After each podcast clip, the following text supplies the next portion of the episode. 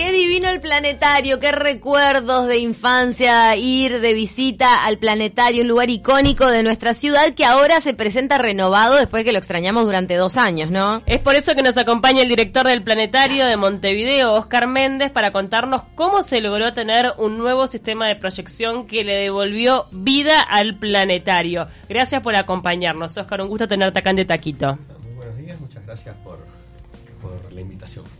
Bueno, contanos un poco cómo es que surge esta iniciativa de volver a revitalizar, a darle vida, a darle visibilidad al planetario y cómo fue la gestión, porque también hubo una inversión económica. Bueno, efectivamente, eh, desde hace años venimos trabajando para eh, esta reconversión. Eh, la idea en realidad surgió hace unos cuantos años, hace como 15 años cuando comenzamos a tener eh, contacto con los primeros planetarios eh, con video a cúpula completa del mundo, el primero de Europa eh, en Valladolid, en España. Bueno, fue el primero que conocimos y, ahí empezamos a, pelear por, por, incorporar esta tecnología. obviamente en estos 15 años también la tecnología cambió muchísimo, se abarató mm. y eso permitió que pudiéramos ver que, que ese sueño era alcanzable se planteó en sucesivas administraciones hasta que en, esta administración que está terminando, en la administración que, inició y, encabezó durante casi todo el periodo el ingeniero Daniel Martínez, primero se incluyó en, el Fondo Capital, una iniciativa que finalmente no prosperó, que se iba a, financiar con, con emisión de bonos de deuda por tratarse de, ese modo de financiación, necesitaba mayorías especiales que finalmente no se alcanzaron en la Junta. En realidad el Fondo Capital era un, gran proyecto de inversiones en todo Montevideo, era en torno a 250 millones de dólares, una parte pequeñísima de, ese proyecto era el planetario digital. Finalmente se, aprobaron los recursos con dinero genuinos de la Intendencia. Eh, sobre mayo o junio del año 2017. O sea que son fondos 100% del Estado. Son 100% de la Intendencia de, Montevideo. Em, y, em, como decía, se aprobaron sobre mayo o junio del año 2017. Ahí comenzamos a trabajar para eh, terminar de concretar en papel el proyecto. La última función que dimos para comenzar la, la fase ya más eh, concreta de obra fue en diciembre de 2017, eh, Museos en la Noche de ese, de ese año. Las obras en sí mismas comenzaron sobre mediados del año pasado, esos meses que hubo entre diciembre de, de 2017 y mediados de 2018 se insumieron en la elaboración de las licitaciones, en particular la, la más compleja y más eh, em, digamos, mayor en cuanto al monto, que es la, la implementación del sistema de proyección en sí, que es de, algo menos de 1.200.000 dólares, y el resto, eh, que completan los aproximadamente 2 millones de dólares, eh, se invirtieron en la restauración y readecuación del edificio, que tenía sus problemas. El edificio del planetario es una histórica edificación cuyo proyecto estuvo a cargo del arquitecto Escaso, el mismo del Estadio Centenario. ¿no? En esta inversión de, mm, que va más allá del, edificio, sino la equipación, ¿también se incluye todo lo que fue el aporte de técnicos de otros países que participaron? Sí, efectivamente. el nodo de este proyecto, que es la, implantación llave en mano de un sistema digital, eh, esa licitación fue ganada por la empresa RCA Cosmos, una empresa francesa que es una de las dos empresas líderes en el mundo en este sistema de, proyección para planetarios. es la misma... Ha instalado planetarios en decenas de países. Sí, tiene alrededor de 200 planetarios en el mundo. Cito un par que son icónicos, el de la Ciudad del Espacio en Toulouse y el de la Ciudad de la Ciencia y la Industria en París, en, conocido como La Villette, eh, por la zona de París en la que está. Eh, de hecho, esos dos planetarios tienen los mismos proyectores que tenemos nosotros. Es, ese proyector, eh, para que todo este, lo que se tiene pensado, la utilización de esta tecnología, ¿va a estar a mediados de este año instalado del todo o ya está todo en funcionamiento? No, en realidad está en funcionamiento. Ahora entramos en una fase, digamos que de pruebas con público, porque si bien está todo funcionando, se necesita un tiempo de rodaje Claro. para hacer algunas pruebas. El último ajuste se va a hacer em, a mediados de enero. Acá, mm, o sea, por el 13 de enero vuelve un técnico de la empresa francesa a mm, dictarnos la última parte de la capacitación. La, la primera parte se dictó en mayo pasado. Básicamente mantenimiento preventivo y algunos aspectos más concretos de la operativa. Y hacer los últimos ajustes del sistema de proyección. Pero el sistema está andando en un 100%. Eh, ese tiempo de rodaje también lo necesitamos nosotros para, por un lado, adecuarnos a este sistema y por otra parte, testear em, eh, digamos, cuáles son los contenidos o, o, digamos, cómo responde el público mm, local a los distintos contenidos, a las distintas opciones que, que podemos brindarle. Hablemos un poco de las opciones para la gente que de repente aún no lo ha visitado, más allá obviamente de estos proyectores o, este, o, o formas de poder visualizar eh, de una con la última tecnología, ¿qué otras opciones este, se ofrecen? Bueno, para empezar voy a describir brevemente de qué se trata esto del sistema pro- eh, de proyección digital. Consta de seis proyectores láser que nos van a dar una resolución, o nos están dando una resolución de 8K. Yo decía en broma, en el último Mundial de Fútbol en Rusia, eh, la FIFA se vanagloriaba de transmitir con 4K. Que veías al, al jugador como si estuviera ahí. Bueno, modestamente nosotros tenemos el doble de resolución que la 8K, transmisión de la FIFA. En realidad, para ser sinceros, el ojo humano ya eh, a, a esos niveles de resolución no es capaz de darse cuenta de la diferencia. Em, esto nos permite acceder a las producciones que cada vez más son con esta resolución.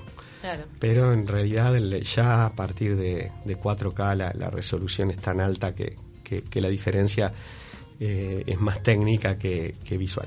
Ahora, para llevarlo bien a tierra, yo sé que es el planetario, pero bajándolo a tierra, uno cuando, cuando se, se somete o puede ver eh, este tipo de proyección, es como, como esas imágenes que de repente vemos en canales de cable cuando nos muestran del espacio, de las galaxias y todo, pero, pero ahí adentro, ¿cómo es la sensación de quien va y puede disfrutar del espectáculo? Bueno, justamente, eh, estos sistemas digitales consisten, además de los proyectores físicos y de las computadoras que nutren de imágenes a esos proyectores, consisten, decía, en una representación en tres dimensiones del universo conocido. O sea, yo tengo el- todo el universo en este sistema de, de computadoras. Impresionante. Eh, puedo ir a cualquier parte del universo y puedo ir a cualquier momento, en el pasado o en el futuro. Em, no solamente represento el cielo estrellado, visible a simple vista, cosa que ya teníamos con el viejo proyector Spitz, este proyector histórico que, que tuvimos desde el año 55, sino que además me puedo acercar tanto como quiera a estos objetos. Por ejemplo, dentro del sistema solar, si quiero, y ya que Marte está visible en la madrugada en estas noches, puedo a- no solamente acercarme como si estuviera orbitando en una nave espacial este planeta, sino que además puedo descender a la superficie del planeta rojo, puedo sobrevolarla cual si estuviera en una avioneta por la superficie de, de- de Marte. Sos un, un dron galáctico. Eh, sí, yo decía Claro. en broma. Impresionante. No, no, yo me muero. Sí, eh. Llévame a la constelación de Orión. No, claro, Y y así no- la, la, la navegás. Y además estaba pensando en lo del tiempo, la relatividad del tiempo que vos podés ir al pasado también, ¿no? Porque hoy estamos hablando de la velocidad de la luz, que hay cosas que pueden estar como en diferentes... Yo, yo puedo mostrar la situación del universo en cualquier momento, millones de años hacia atrás o hacia adelante. Entonces puedo mostrar acontecimientos reales que ocurrieron. Está salado. Yo decí- le decía ayer a, a una colega de ustedes de, otro- de otra radio, que tiene algunos años más. Em, yo decía, bueno, cuando tú eras una niña y escuchaste en la escuela el eclipse de sol total que se vio en Valle, al sur de Brasil, y al que muchos uruguayos siendo estudiantes fueron con su profesor de astronomía, bueno, yo puedo remitirme a ese eclipse y puedo mostrarlo como se veía en Valle. O puedo mostrar... eh, El cometa. Halley cuando pasó. Sí, claro. Ay, me muero. Claro. No, me- es que claro, es lo, un lo- lo del tiempo está salado. O sea, Fíjate que, que- está salado. Y, pero- y a futuro también se pueden llegar a ver. Claro, porque el sistema calcula cómo va a estar, eh, los objetos del universo conocido en O el sea tiempo que, que, yo quiera. que podés llegar a ver algún acontecimiento que esté previsto para el 2050. Sí, claro. O sea, reacomoda todo el proyector cómo se va a ver en ese momento el cielo. Claro, Eh, o sea, el, el universo conocido. Eh, efectivamente. Pero Yo- esto le Pero puede puede cambiar igual, o sea, hay como un, un margen de error, ¿o no? ¿O es exacto? En realidad es tal cual lo que las leyes de la física cumplen, porque O sea, esto cumple las leyes de la física. Es futurología en base a las leyes universales que Eh, marcan que va a estar así. No es futurología, es ciencia. Eh, bueno, Es sí, ciencia, claro. Pero lo que es impresionante es como esto, obviamente a un nivel universal como estamos hablando, este, uno dice, bueno, hago cálculos físicos de, las de las leyes que rigen el universo y te muestro cómo va a estar. Pero claro, llevado a, a- una interpretación más mística capaz, uno puede decir, realmente puedes ver el futuro. Eh, bueno, es que la ciencia dice lo que puede predecir. Los eclipses, por ejemplo, se pueden, produc- se pueden predecir con márgenes de error de menos de un segundo. Claro. Qué increíble. Eh, distinto es la pseudociencia, ¿no? Claro, yo claro. Son otras cosas. Algún astrólogo local que mató varias veces al Papa Juan Pablo II, hasta que, bueno, el luna le invocó. Este, no, la ciencia, si se equivoca, tiene que tirar eh, la teoría a la basura y, y reformular la teoría. Pero por ahora las mismas leyes siguen rigiendo el universo y así Sí. es como se va viendo. A nivel regional, eh, bueno, esta tecnología es de vanguardia. ¿Cómo estamos con respecto a los países de, de acá de Sudamérica? Estamos en el mejor nivel mundial. Mundial. Eh, en Comparado este con quién, por ejemplo. Y bueno, por ejemplo, tenemos el mismo sistema que el Planetario París. En este momento, eh, eh, este sistema de proyección es el mejor del continente. Cuando digo el continente, me De- refiero de a la distancia que hay entre Alaska y Ushuaia. A las Américas. Qué salado. sí. Qué impresionante. Qué impresionante. Y lo tenemos acá en eh, este accesible para todos. Hablemos un poco de, de- bueno, un poco de la experiencia este que pueda llegar a tener cada uno de nosotros, cómo puede ir, en qué horarios, cómo se está trabajando en ese aspecto. Bueno, de hecho, hoy vamos a tener la primera función abierta al público. Nosotros abrimos em, de modo protocolar, digamos, dimos varias funciones el sábado pasado, el sábado 21, con invitación, autoridades nacionales, departamentales, Poder Legislativo em, de Montevideo y em, a nivel nacional, embajadas, algunos proveedores, etcétera. Y gente vinculada a la educación, a la astronomía en general, en las universidades, en secundaria, etcétera. Eh, hoy vamos a tener la primera función abierta al público a las 19.30 em, y vamos a trabajar todos los viernes, sábados y domingos de, bueno, este último fin de semana de diciembre, todos los fines de semana de enero y de febrero, viernes, los días viernes a las 19.30 y 20.30 y los sábados y domingos Digamos que son como funciones, por decirlo de alguna manera. claro. Sí. Este, y los sábados y domingos, decía, a las 15, 16, 17 y 18. Todas las funciones son gratuitas, entrada libre y gratuita por orden de llegada. Y tiene una duración de una hora. En, en realidad un poco menos, el entorno de media hora. Eh, en, este, en estos dos próximos meses vamos a trabajar en un régimen que, que nosotros dimos en llamar de pruebas con público. E- estos sistemas necesitan un, un tiempo de rodaje. Eh, ya a esta altura no sé si me estoy repitiendo o no, porque... No, te entendí. Sí, hablado- hasta que se vaya- He, he hablado en, en varios medios, entonces no sé si esto lo dije al comienzo, pero... eh, Hasta que Mencionaste, aceitando. Claro. Ahora, ¿el tema de este, el, del futuro va a tener algún costo o si la idea es que siga siendo de bueno, acceso no- no- gratuito? no se ha decidido aún. Lo que sí es claro Porque digo, la inversión fue grande y de repente se podría Sí. llegar de alguna forma a intentar compensar. A ver, esto es... Primero voy a decir lo que debo decir y luego mi opinión personal. Em, nosotros vamos a seguir con un amplio abanico de actividades con entrada libre y gratuita. Em, cuando comencemos la actividad más a full, por así decirlo, trabajemos todos los días con excepción de los lunes. Vamos a, esto va a ser sobre fines de febrero, principios de marzo, con el inicio del año lectivo. Claro, y después vamos del- a de este trabajar- periodo de prueba, Claro, por decirlo de de este alguna periodo de prueba, nosotros vamos a trabajar de martes a domingos, de martes a viernes con escuelas y liceos en distintos horarios en la mañana y la tarde, más sobre el horario vespertino vamos a trabajar con público general los días de semana y sábados y domingos exclusivamente con, con público general. Em, la idea es que todas las actividades dirigidas a instituciones educativas, escuelas, liceos, en enseñanza terciaria, vamos a seguir haciéndolas gratis Claro. y vamos a tener un amplio mm, una amplia oferta de actividad para el público general también gratuita. Eventualmente podrá cobrarse entrada, pero esto es una decisión que no voy a tomar yo, que mm, es una decisión más de políticas culturales, que en todo caso yo tendré mi opinión, que daré en, en, esa discusión que, que, daremos. Lo que sí es cierto es que nadie se va a quedar fuera del planetario por no tener dinero para pagar. Eh, porque si bien es cierto que el costo fue del entorno de 2 millones de dólares, ninguna institución del mundo, ya sean planetarios o museos, se financia exclusivamente por las entradas. No, está claro. Entonces, eh, eh digamos, la, el acceso a la cultura... El mantenimiento, en alguna cosa, funcionarios... Hay que hacer una, una valoración de, de la importancia de que todo el mundo pueda acceder a visitar estas proyecciones. Eh, el, acceso a la cultura es un derecho. Totalmente. Y, el, y la ciencia es parte indisoluble de la cultura. Es, es una batalla que venimos dando desde hace mucho tiempo.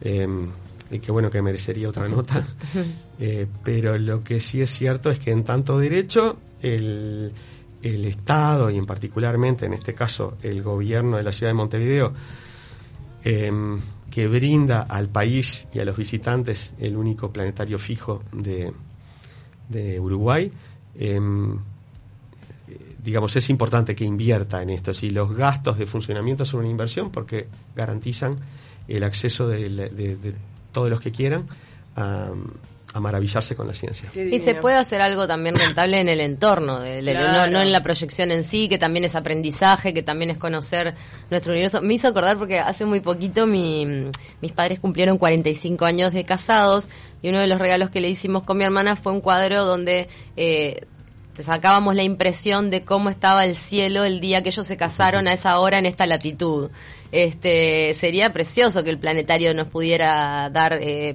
que pudiera vender impresiones del cielo de tu cumpleaños por, ejemplo está buena. Y eso es una buena idea eso, ¿eh? eso sí podríamos vender eso esas son cosas que podés vender y que de repente no evitas la visita no mirá, el negocio que te estoy tirando. Le está tirando el negocio. pero escúchame la proyección esa es solo poner Uruguay tal latitud tal día tal fecha tal hora prum te imprimo el cielo de tu nacimiento. Ay, la tengo ahí enorme y te lo llevas. Enorme eh, eh, te aseguro que no sos la primera en proponerme cosas similares, así ah. que... Y bueno, tiene se, le puede sacar un rédito económico sin privar a, a nadie de, visitarlo. Ahora, ¿qué capacidad tiene el planetario? ¿De cuántas este, personas son las funciones? Bueno, eh, una de las modificaciones que hicimos fue poner butacas nuevas con el, las exigencias actuales de confort. Eso implica, en primer lugar, butacas más anchas, y a su vez mayor distancia entre filas.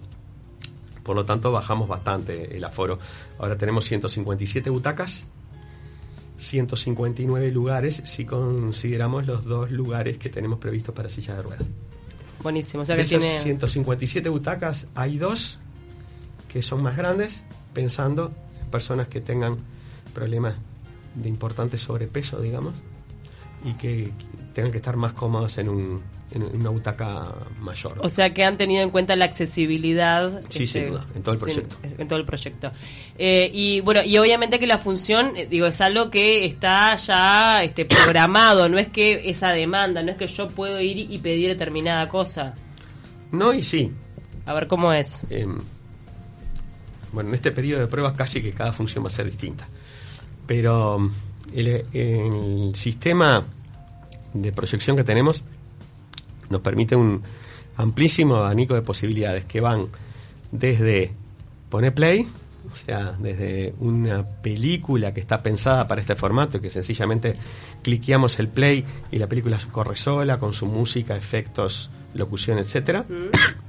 hasta el vivo total, en donde el, el docente eh, decide en el momento que, hacer. Obviamente nosotros tenemos un guion, incluso en, estas funciones en vivo, en cuanto que sabemos de qué cosas vamos a hablar. Claro. Pero el guion ese no está escrito en su locución, entre otras cosas porque se trabaja en la oscuridad. Entonces, eh, nosotros eh, en este sentido tenemos seis décadas y media de, de, experiencia, que bueno, el, cielo de la época, si fuera hoy, comenzaríamos con el atardecer, rápidamente tenemos que hablar de Saturno porque se pone casi que junto con el Sol, un poquito después Venus, después hablamos de las constelaciones características de, de la época, básicamente Orión y su entorno, el Can Mayor, Can Menor, Géminis y Tauro. La Cruz del Sur. Eh, obviamente la Cruz del Sur, porque la Cruz del Sur está siempre en el- sobre el cielo y terminamos con Marte que sale en la, en la madrugada. Em, en cada uno de esos ítems eh, tenemos un, un amplio abanico de posibilidades que el, el conferencista irá decidiendo en base a cómo le toma el pulso al, al- al público. E incluso eh, escuchar alguna sugerencia que venga del público respecto a algún perdón algún objeto que, que el, que el público quiera visitar. Sí, algún hecho que, de- que ocurrió. Está La verdad que Algunas cosas Espectacular. son más fáciles de resolver en el momento, otras un poco menos, pero bueno. Te dejamos tomar agua mientras te pregunto también, eh, Oscar, ¿qué, mm, qué posibilidades eh, le abre esta, estas proyecciones, este nivel de definición que hablábamos de 8K y todo, a lo que son investigaciones astronómicas? O sea, ¿pueden utilizar personas que estén, les sirve este, este, esta tecnología de última generación para ahondar en sus, en sus investigaciones o, o va en un carril paralelo? Quizá em, los planetarios, a ver, eh, los planetarios en el mundo son básicamente centros de divulgación. Mm. se puede llegar a, o se hace, eh, se hacen investigaciones referidas a los modos en los cuales uno divulga. O sea que la investigación viene más para el lado de la didáctica, la pedagogía de la ciencia que por el lado de la investigación específica de los fenómenos astronómicos. Para eso, de hecho, tenemos un muy buen departamento de astronomía en la Facultad de Y el Ciencias observatorio, además. que eh, ahí está el Observatorio de los Molinos, pero sobre todo eh, tenemos a un, un plantel muy bueno de, de astrónomos teóricos que trabajan sobre todo en dinámica del sistema solar, pero también Que trabajan en otras sacaron hasta Plutón del sistema solar y después, imagínate. Eh, de hecho, en, la inauguración el otro día se homenajeó a Julio Fernández, quizá el, el- el astrónomo, el astrónomo más importante de la historia del siglo XX en nuestro país, sin duda, con el mayor reconocimiento mundial. Y se homenajeó por su aporte a la ciencia. Sí puede ser una herramienta muy interesante para que los investigadores de nuestro país y los uruguayos que investigan en otros lugares y que siempre vienen porque tienen familia, porque el uruguayo le gusta eh, volver a, a- a los pagos, em, pueda difundir, pueda divulgar, divulgar su- sus investigaciones y, y esta herramienta es, mm, es, es, eh, maravillosa para poder auxiliarlo en ese trabajo de divulgación. Tremendo PowerPoint. Imagínate. Para, para exponer este distintas investigaciones con, con ese nivel de, de tecnología. Sí, bueno, vamos a reiterar entonces, Oscar, porque como para ir cerrando eh, las próximas funciones, la del fin de semana, este próximo fin de semana que va a estar lluvioso, que me imagino que puede ser una linda actividad para hacer también con los más chicos o uno, uno como adulto, pero los niños también se prenden bastante con estas, eh, estas Ah, claro. actividades, les encanta, ¿no? En general las preguntas más interesantes vienen por parte de los niños. Los niños, sí.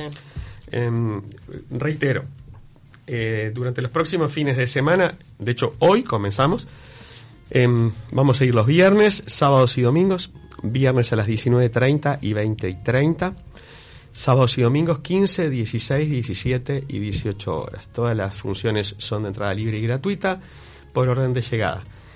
Pido paciencia en el público porque son 157 lugares, entonces sobre todo en las primeras Estas primeras 10 funciones, van a ser una locura. yo diría que los primeros meses van a ser un poco una locura, entonces bueno, pido la comprensión porque bueno, no- hasta por normas de seguridad no pueden entrar más personas que las que el aforo permite. Claro. Em, así que bueno, eh, de hecho es muy probable que tengamos que dar funciones extras, eh, obviamente van a tener que esperar, eh, pero eh, nadie se va a quedar con las ganas.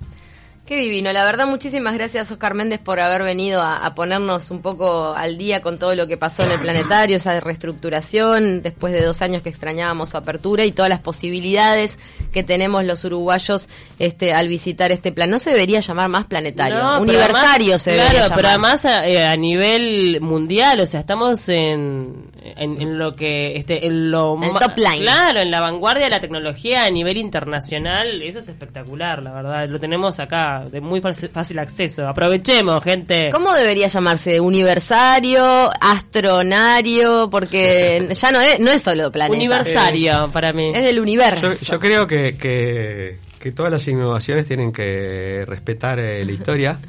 Entonces el planetario de nuestra ciudad se va a seguir llamando Planetario Montevideo Agrimensor Germán Barbato en honor al que impulsó eh, este, este planetario. Vamos a seguir llamándonos así, eh, independientemente de la tecnología de punta que tenga. Y abajo le ponemos un eslogan que diga mucho más que planetas. Bueno, el eslogan actual del planetario es, eh, resumiendo un poco esta idea de que la ciencia tiene que ser apropiada por la gente, el- nuestro eslogan es Planetario Montevideo, la ciencia es tuya. La ciencia bien, tuya me es de todos nosotros.